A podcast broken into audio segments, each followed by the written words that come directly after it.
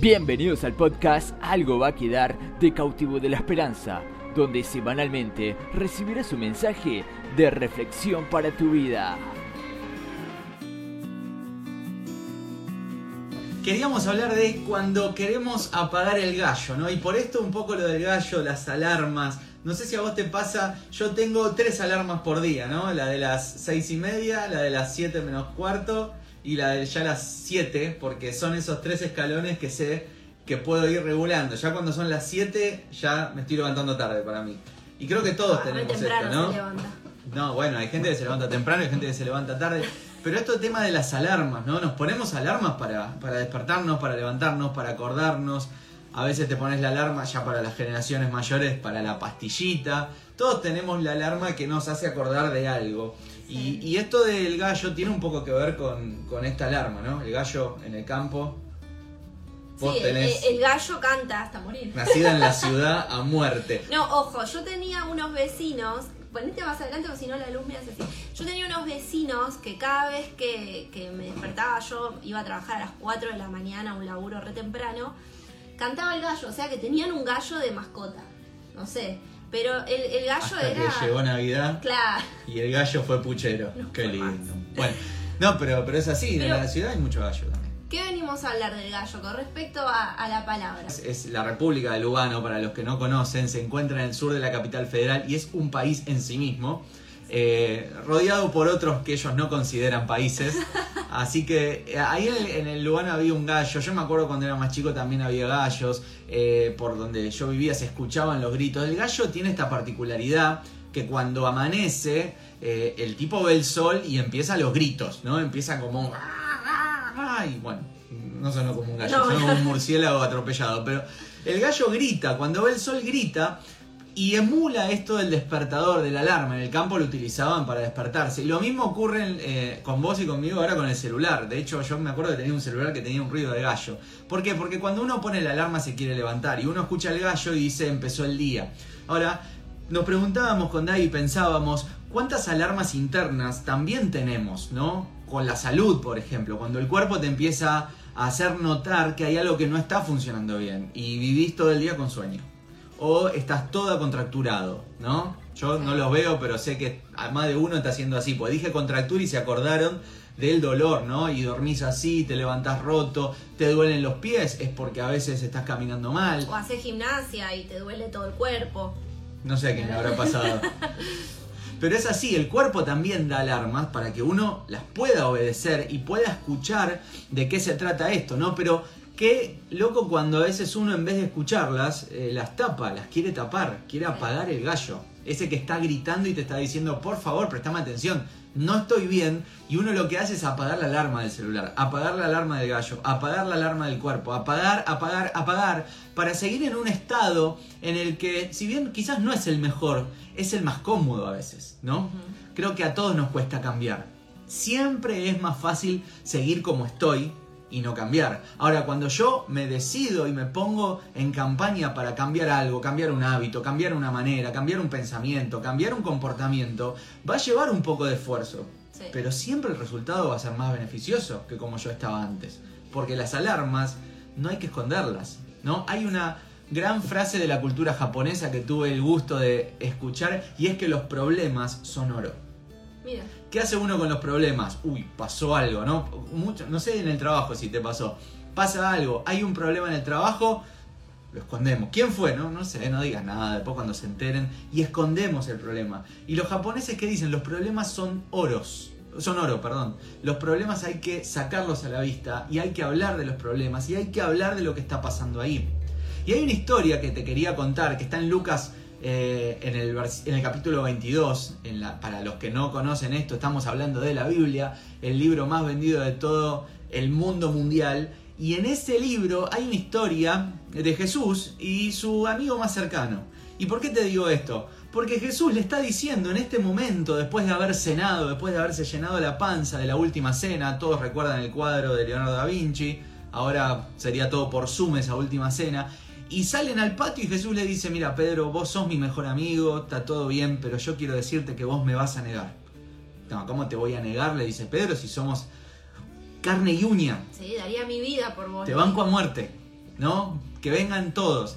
Y ahí Jesús le dice, no, no, ya sé, pero te van a venir a apretar, te van a venir a preguntar, yo me van a llevar preso a mí, me van a llevar a la cruz, y vos vas a negar que me conoces, me vas a negar, me vas a traicionar. No, jamás. ¿Sabés qué? Cuando escuches al gallo cantar tres veces, te vas a dar cuenta de lo que estoy diciendo. ¿Qué le estaba diciendo a Jesús? Que Pedro iba a estar en un patio unas horas después. Iban a venir unos soldados, esto lo cuenta la Biblia. Le iban a preguntar, ¿vos no estabas con ese? No, yo no lo conozco a ese. Y dice que ahí el gallo canta una vez. Luego Pedro se va al patio a calentarse las manos con unos que estaban ahí mientras a Jesús le estaban dando latigazos. Y los que estaban en el fueguito le dicen, che, vos hablás como habla aquel que está preso. Vos no serás amigo. No, ese, ese desgraciado. Y lo empieza a insultar a Jesús y ahí lo niega por segunda vez. Y dice que luego vuelve a negarlo y vuelve a cantar el gallo por tercera vez. Y ahí Pedro se acuerda. Esto es clave. Cuando el gallo cantó por tercera vez, Pedro recordó las palabras de su amigo y se entristeció. Y dijo, algo no está bien.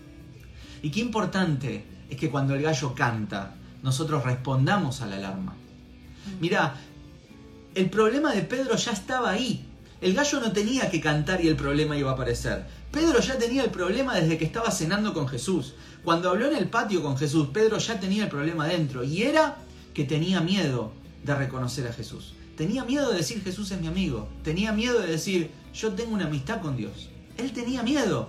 Lo único que hizo el gallo es venir a traerlo a la luz. Lo único que hizo esto fue traer el problema a la superficie. La alarma no tiene la culpa. No le pegás al despertador cuando te levantás por bronca.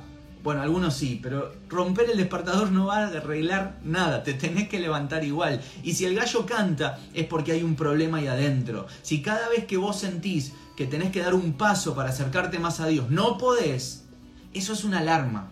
Eso es una alarma que hay cosas que tenés que vencer en tu corazón. Hay hábitos que tenés que romper. Justo hablaba esta semana con una chica que, que, bueno, tiene un familiar con, problemas de adicciones y ella me decía, yo no puedo hablar con él porque se, enoja, se entristece y es violento, pero cuando él vuelve, vuelve en sí después del, momento de, la adicción y, deja el efecto de, producir eso en su cuerpo, él no se acuerda. Y vuelve como en sí diciendo yo no quiero ser así, no quiero, pero, pero no puede, ¿no? Y es como que esta alarma que ella me decía, nosotros se lo decimos y y él es como que lo piensa y lo piensa. ¿Qué hacer, no? En estos momentos donde uno se da cuenta que está mal. Porque gracias a Dios que canta el gallo. Gracias a Dios que son esos momentos que nos damos cuenta de, uy, loco, la bardié, uy, me equivoqué, uy, tengo que hacer algo diferente porque esto no está, no está solucionando nada. Y, y vos lo dijiste, te hacen volver en sí. Sí. Te hacen volver en sí, te hacen recapacitar de lo que estás viviendo, en qué situación te encontrás. Me acuerdo, ¿te acordás de, del hijo pródigo? Sí. Él también, la Biblia usa la misma frase, esta, y volvió en sí. ¿Qué pasó? No cantó un gallo. Él vio algo, no escuchó, él vio algo.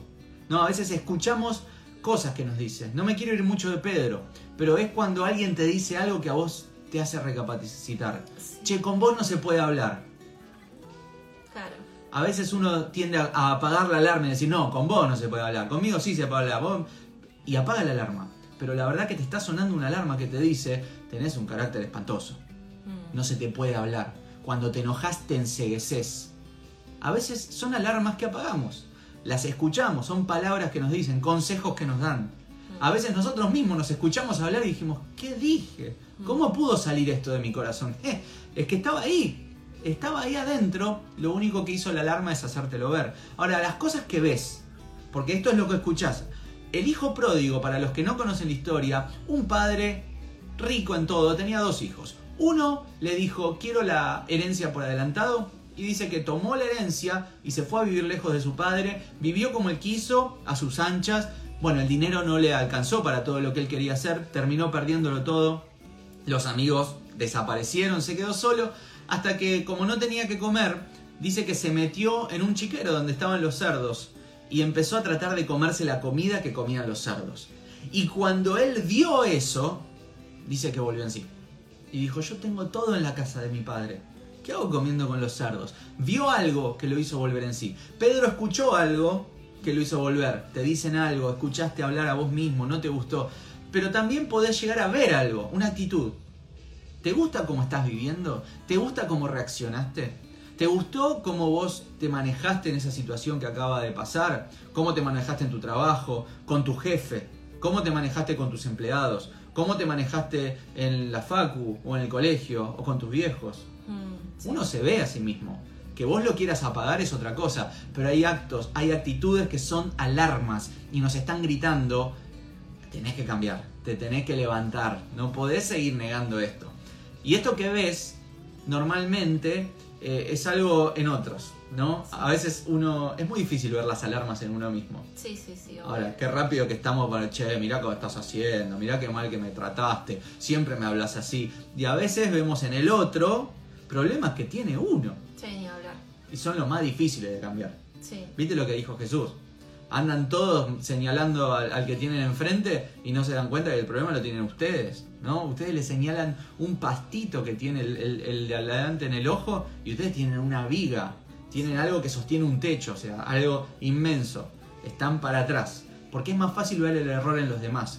Yo creo que esta tarde el desafío que nos tenemos que poner es justamente esto.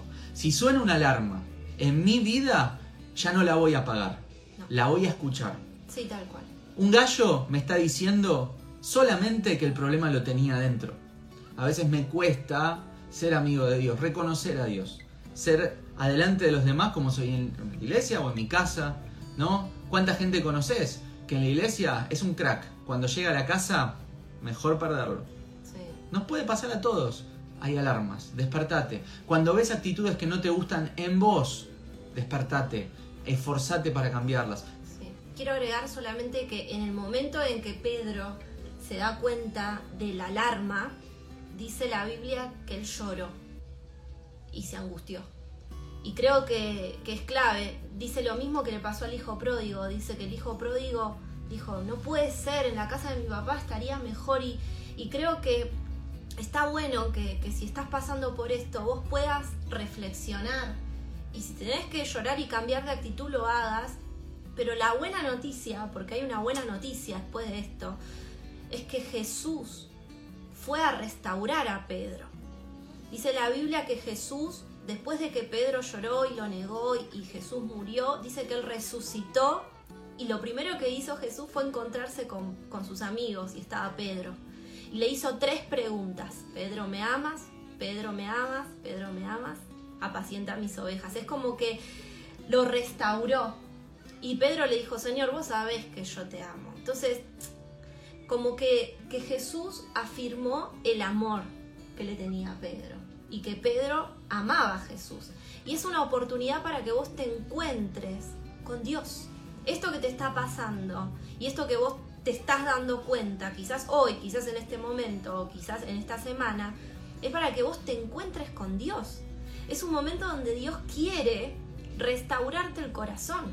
Porque a nadie nos gusta ser a veces como somos. No sé, ah, quizás me pasa a mí sola, pero yo muchas veces dije, ay, qué carácter de porquería que tengo. Y se lo entregué a Dios y Dios me restauró el corazón. Y Dios fue cambiando, no te digo mi forma de ser, pero sí esas cosas que, que no sumaban para nada en las relaciones.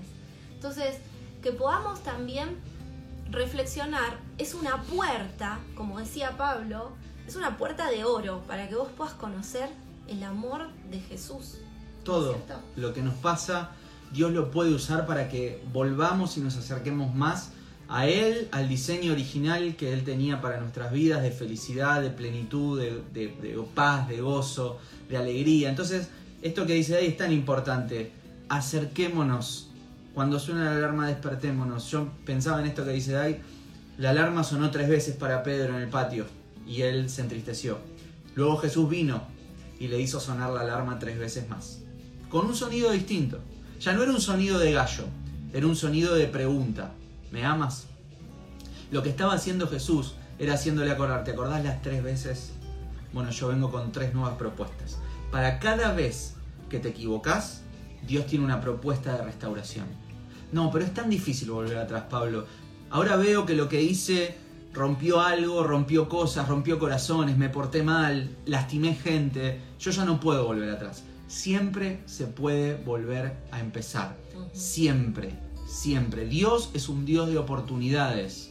Entonces, si vos hoy te estás dando cuenta que tenés que volver atrás para enmendar algo, esta es la tarde de mandar ese mensaje, de pedir perdón, de perdonar, de mandar una palabra de aliento, de mandar un mensaje de perdoname, de mandar un mensaje de amistad. y de cambiar de actitud, porque después cuenta la Biblia que Pedro no lo negó más a Jesús después de tener ese encuentro. Y qué importante si vos no podés, quizás estás luchando con una adicción y, y querés salir de esa adicción, además que vos puedas pedir ayuda, que vos puedas rendirte realmente a la voluntad de Jesús, decirle Jesús, yo no quiero más esto y tomes esa decisión. Y, y, Dios va a venir y te va a visitar y te va a sacar de ese pozo, pero prestale atención a las alarmas. Por favor, prestale atención a las alarmas de tu vida en este tiempo. No, no te dejes arrastrar, no es, bueno, puedo controlar este vicio, puedo controlar la pornografía, puedo controlar, no, no lo podés controlar, porque después te encontrás encadenado y no podés salir. Entonces, además de pedir ayuda, empezá a hablar con Dios y decir, Dios, quiero cambiar, pero para siempre de esto, y restaurame.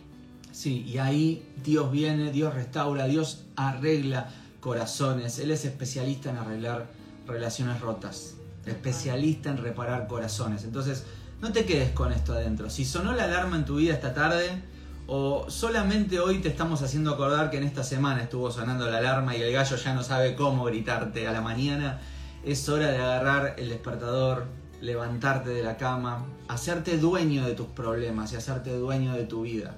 Mira, hay algo que te tengo que decir y es que cuando llegues a tus últimos días no le vas a poder echar la culpa a nadie de no haber hecho lo que vos tenías que hacer. Uno no puede ir echándole la culpa a la gente de todo. Me lastimaron, no me cuidaron, no me respetaron. Mira, todos tenemos 300.000 excusas, pero vos sos el dueño de tu propia vida. Entonces, si hoy te tenés que levantar y empezar a tomar decisiones, es el mejor día para hacerlo porque Dios está con vos hoy y todos los días de tu vida. Y acuérdate, los problemas son oro no es el problema en sí lo que nos importa, es lo que esa alarma viene a mostrarnos. Así que si algo te está hablando, si algo te está gritando, es tiempo de hacerte dueño de tu vida, tomar el control y cambiarlo, porque hay una mejor versión de cada uno de nosotros. Full. ¿Estamos? Te mandamos un beso grande, que Dios te bendiga. Ya no somos cautivos del miedo. Somos cautivos de la esperanza. Chao. Si te gustó el podcast, puedes seguirnos en nuestras redes sociales como Instagram, Facebook o YouTube, encontrándonos como Cautivo de la Esperanza y de compartir este mensaje con tus conocidos que también pueden necesitarlo.